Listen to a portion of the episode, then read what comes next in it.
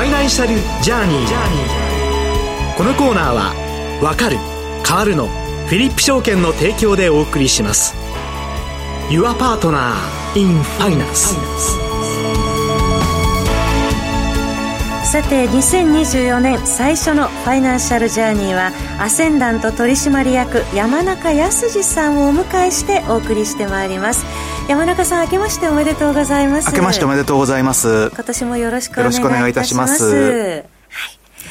えー、さて山中さんまあ年明けからちょっと大変な出来事がね。いや、えー、本当にあの、ちょっとびっくりですけど、特にあの、能登半島の地震ってこれもう3年連続じゃないですか。はい、で、私もあの、実は友人が能登の方にいてですね、はい、まあすぐに連絡するのもちょっといろいろと、まあ迷惑かけるとと思って、まあちょっと心配している最中ではあるんですけれども、はい、なんかもう本当に、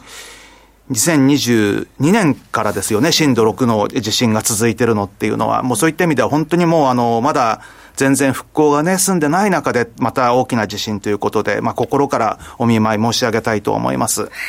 い、改めてお見舞い申し上げます。あの、フィリップ証券に口座をお持ちの方で、お困りの方、ご心配がある方は、担当者、またはオンラインサポート、0120-883-308、0120-883-308までお電話いただければと思います。えさて、えここからは山中さんに今年の相場予想をテーマにお話をいただきますが、よろしくお願いいたします。ます。えー、まずはじめにですね、23年の、まあ、昨年のですね、為替市場を振り返っていただきますが、1年通じてどうご覧になられました？はい、まあ、思ったより円安が進んだと言いますか、えー、まあ、思った以上に、えー、早いペースでの米国の利上げが続いたっていうことでの、まあ、ドル高ということになると思うんですけれども、はい、まあ、やはりあの、今年のことを考える前に、まあ、去年1年間何が起こったのかということをざっと振り返るとですね、えー、まあ、やはりその日米金利差が、えー、拡大したということによる、まあ、ドル高、円安ということで、まあ、去年振り返るとですね、ちょうど1年前の今ぐらいの時って、米国の政策金利って4.0から4.25%だったわけなんですけども、はい、まあ、それからボンボンボンボンと、えー、利上げをして、えー、7月まで5回連続の利上げで、まあ、5.25から5.5、まあ、そして今はその状態が続いているということでですね、まあ、9月以降は一旦利上げは停止して、まあ、ターミナルレートに到達したというふうにはなってきてはいるんですけれども、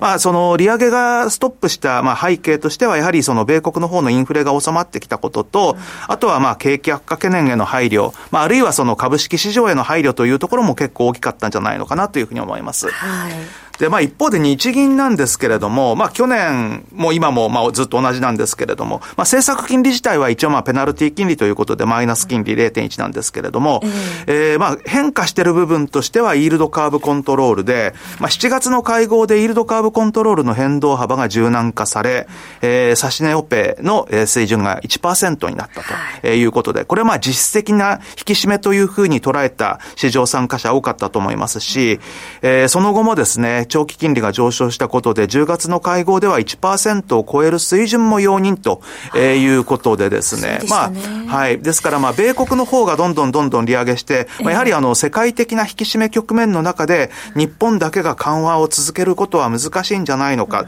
そして、まあ、上田日銀総裁もですね、意外とその出口戦略を意識したような発言っていうのは、去年パラパラと、まあ、出ていたということでですね、はい、まあ、このあたりから、えー、まあ、どういうふうに考えるのかっていうことだったと思うんですけれども、うん、えー、まあ実際その、まあ先ほど言いました金利差っていうことで考えると、はい、まあ金利差のピークっていうのは何しろ米債がですね、えー、一時期10年債利回り5%っていう水準までいってですね、はい、まあ10月、11月ぐらいまで、えー、日米の金利差というのは、まあ拡大が続いてたんですけれども、えー、まあその後、一転して一気に、まあ縮小に、まあ転じたということなんですけれども、はい、まあそのやはり大きな背景としては、日本もいよいよ、えー、早ければ今年の4月にも利上げに動くんではないのかというような部分とかですね、えー、あるいはその、まあ米国の方もも、12月の FOMC では、2024年末の金利水準が、まあ、現行の水準よりも3回利下げされているというような金利見通しが示されたんですけれども、まあ、市場参加者の見通しというのは、7回の利下げをすでに織り込んでいるということで、これもし7回利下げするってことになりますと、3月の FOMC から利下げを始めるとですね、はい、えー、今年全部3月以降のすべての、まあ年8回の FOMC のうち、えー、7回すべてで利下げを行うということで、かなりその、まあ FRB の見方と、まあ市場参加者の見方っていうのは乖離があるんですけれども、ただ利上げ局面でも、えー、やはりその FRB は遅れて、まあ利上げに動いたと。一方その時市場参加者は、まあ利上げを催促するような動きになってたっていうことを考えると、えー、この市場参加者が、えー、まあ要はその、政策金利の先物である、まあフェドファンド先物なんですけれども、えー、まあそちらの方の、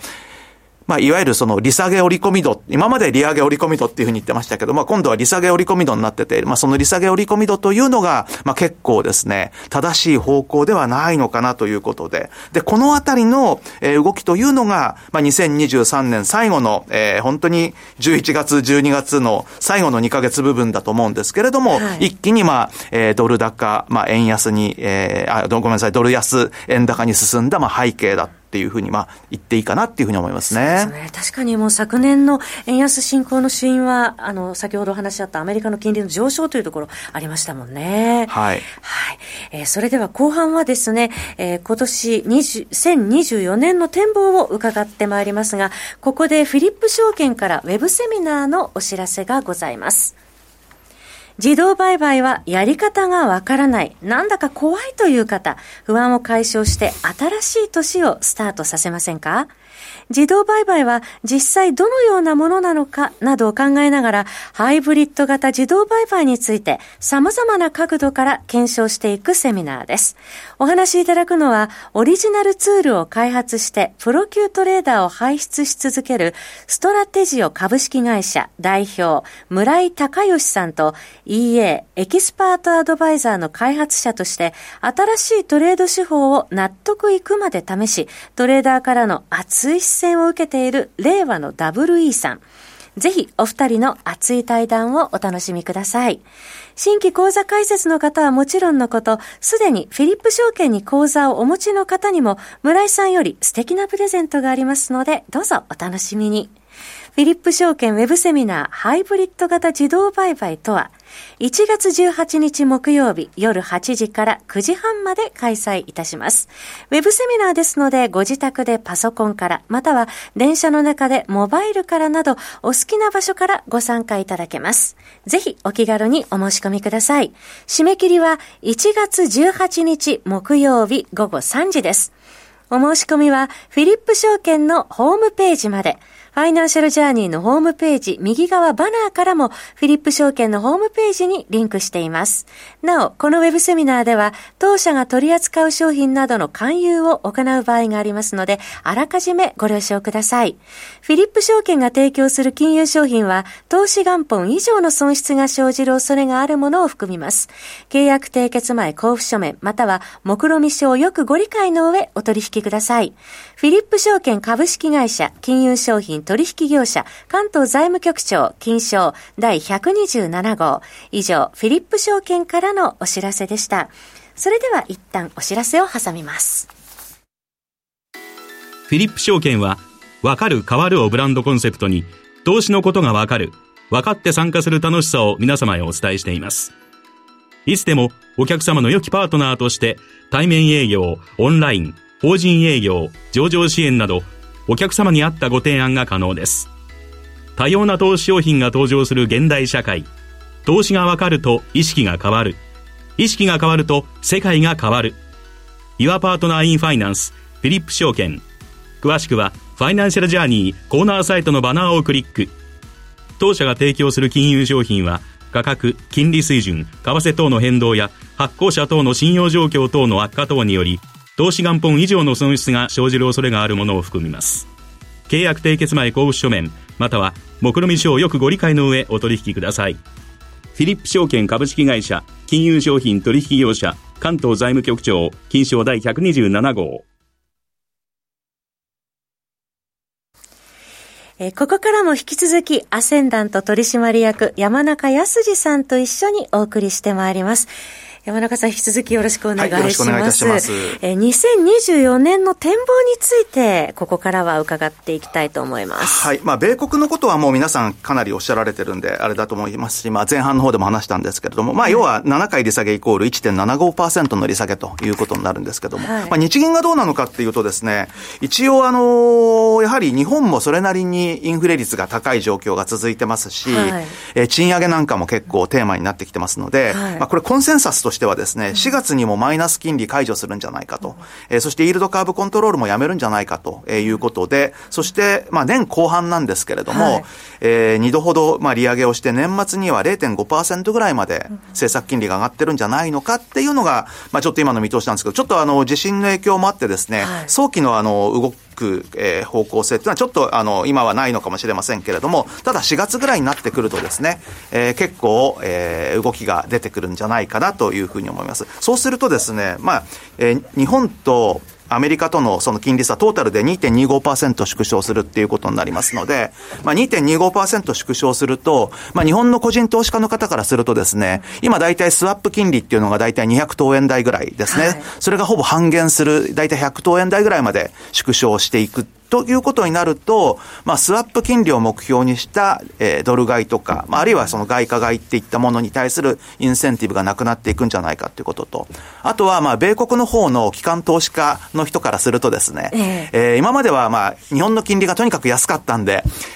円キャリーでもって、えー、円を借り入れて、それでもって、まあ、リスク資産に投資するっていうような動きがあったと思うんですけども、まあ、すでにそうした動きっていうのは、結構その巻き返しの動きっていうのが見られているということで、まあ、あのー、この金利差縮小でもって、じゃあどこまで円高が進むのかっていうのはなかなか悩ましいところであるんですけれども、ただ少なくとも、えー、日米金利差と、円相場の動きっていうのは、あの、非常に相関が高くて、週足ベースで考えると相関係数が今0.9ぐらいということで、まあ、0.9ぐらいイコールほとんど同じということになるんですね。はい、で、まあ、政策金利と長期債っていうのは、まあ、もちろん違うんですけれども、じゃあ、えー、短期の金利っていうのが具体的に、2.25%本当に縮むとすると、いつぐらいの水準なんでしょうねっていうと、これ大体ですね、2022年の、まあ、秋以降ぐらいの、え水準なのかなということで、そうするとその時の為替のレートってどのぐらいだったんでしょうねっていうと、まあ、134円ぐらいなんですね。はい、ですから、まあ、あの10年債利回りと政策金利は違うんですけれども、えー、まあ、皆さん頭の中にあるっていう水準が多分135円割れぐらいということで、はい、まあ、大体その、まあ、長期債の利回りとかっていうのは、そういった金利差縮小っていうのを織り込んで動く部分もありますし、あとはまあ、もちろんその、トレーダーっていうのは先に動いて、まあ実際にもう結果が出てきた時にはリグっていう体制に入りますので、はい、えー、もう本当に今日ぐらいから東京税も戻ってきて動きが出てくるっていうことを考えると、まあ今は若干ですね、もう本当に目先の動きとしては円安方向の動きっていうのはありますけれども、はい、上がったところでのドルの戻り売りっていう動きは、まあしばらく今後も続いていくんじゃないのかなということで、えー、短期的には135円割れぐらいと。まあ、第一四半期中にはあるのかなと。で、その後ですね、まあ、来年というか、まあ、ここは今年ですね。えー、今年、まあ、米国大統領選なんかもあってですね、これがもう本当に、波乱要因というか、どういう風になるのかっていうのが、まあ、全く、えー、現段階ではわからないというようなところで、まあ、ちょっとあまり先のことは、あの、予想しにくい部分っていうのはあるんですけれども、まあ、年末に向けてっていうことになると、まあ、やはり2021年、2022年、2023年と、ほぼ3年間、まあ、円安が続いてきてましたんで、まあ、それの調整ということで、まあ、2024年は、まあ、130円の大台を割れるような展開、まあ、2023年の安安値圏を、まあ、トライするような動きっていうのが続いていくんじゃないかなというふうに考えています。ドル安円高が本流とお考え、ね、ということですね、はい、ありがとうございます。さて、えー、今スタジオにですね、飛び入りゲストの方をお迎えしました。石原淳さんです。明けましておめでとうございます。よろしくお願いいたします。石原さん、山中さんの顔が見えたんで、ええ、あの、浜田さんと、はい、なんか早くこの後の番組に出る予定なんですけど、来たら、あの、出ろって言われました。早速ですが、はい、いきなり何の用意もしてないんですけど。石原さん、2024年の為替市場、どうご覧になってるんですか、いや、もうあの私はね、年明けにあらゆる相場が反転、1月は相場反転の年っちゅうんで、で反転したかと思ったら、また1月中に反転するっていうこともよくあるんで、まああの今まだ流動性がないんでね。ちょっとあれなんですけど、まあ昨日は FM FOMC の議事録で冷や水ぶっかけられて、まあ、これでドルがすごいラリーしまして。そうですね。想定外でしたね。そうそう。はい、だけど、まあ、ちょっと利、えー、利下げに前のめりになりすぎたということでね。えー、まあ、ちょっと反省相場を今やってるということだと思うんだけど、はい、まあ、基本的にはですね、あのー、今年はすごい相場難しいんで、まあ、山中さんに聞いてみたいなと思って今来たんですけど。これはもうどっちか振らせるしかないと思うんですよね。多分円安なのか円高なのかなんですね。まあでも材料考えると円高なのかなと。そう、円高、私も円高だと思ってるんですけど、基本的には。はい、で、上田さんはただ、あのー0.1%の利上げした後は、しばらく何もしないっていう話なんで、まあ、それが1月か4月にあるという話なんですけどね。ただ私、あの、今山中さん言われたあの、今年大統領選挙でしょ。はい。だから民主党が勝つためには、まあ、株価を高くしとかないと勝てないわけですよ。まあ、歴史見るとね。えー、だからそこら辺でも、あの、リーマンショック以降は国家管理相場になってんで、まあ、あの、すぐなんか対処してくると下げればね。えーだからバブルが、まあ、どこまで、まあ、バブルっていうか国家管理相場ですけど、それがどこまで延命するんだっていうあれなんですけどね。えー、ちなみに、えー、っと、去年ね、アメリカの GDP ってなんと、えー、不況だとか言って、えー、言ってたのに4.9%伸びたんですよ。うんはい、ただし、それはね、5470億ドル、まあ GDP が増えたってことなんですけど、はい、えー、借金が6220億ドルと。景気いいのにね、どんどん34兆ドルですよ、膨らんでますよね。うん、こんなバカなことはないわけですよ。はい、だから、クリントンの2期目の時は、まあ、税収も増えて、借金も減ってっていうね、山中さん、理想的な展開があったんだけど、両立てじゃないかと。だから、そのアメリカの成長が何から来ているのかっていうことを考えると、この後本当に不況になったら、どんだけ金いるんやと。どこに歪みが当然それはドル安要因なんですよね、だから。えー円高というところですね、うん、山中さん、いかがでしょう？いや、あのーいろいろな材料を考えるとですね、もし大きく動くとするとっていうと、ドル売る材料しかないんですよね。基本的には。そう、もちろんその、いいところを見ようと思えばね、あの、それこそ、株価も強いかもしれない。景気もなんだかんだ言って全く後退しないじゃないかっていうような、まあそういうのはあるんですけれども、ただ、やはり常にリスクのことも考えないといけないってことになると、うん、そのリスクはドル安であり、円高でありというようなことと、あとは結構中国とかの株式市場も怖いかなと思います。うん、だからもうね、0.5とか0.75の連発利上げなんかないわけですから、はい、そんなにね、山中さん、ドル買う理由自体がないんですよね。で、日銀は上田さん何もしないという、まあ一応マイナス金利だけはやめたいと。はい、だけどね、アメリカが利下げだとか金利低下になっちゃったら、やっぱりドル安になっちゃうと。そういうことだと思う。なかなか舵取るの難しい、うん、だから今年は通貨っていうのはね、運用においてヘッジも含めて、すごい重要な年になると言われてるんですよね、はい、株とか債券を支えてると、通貨に歪みが来ちゃうということになると思うんですけどね。えー、どうなる年になるのかというところで、まあ、期待も込めたいところでありますけれども、えー、今回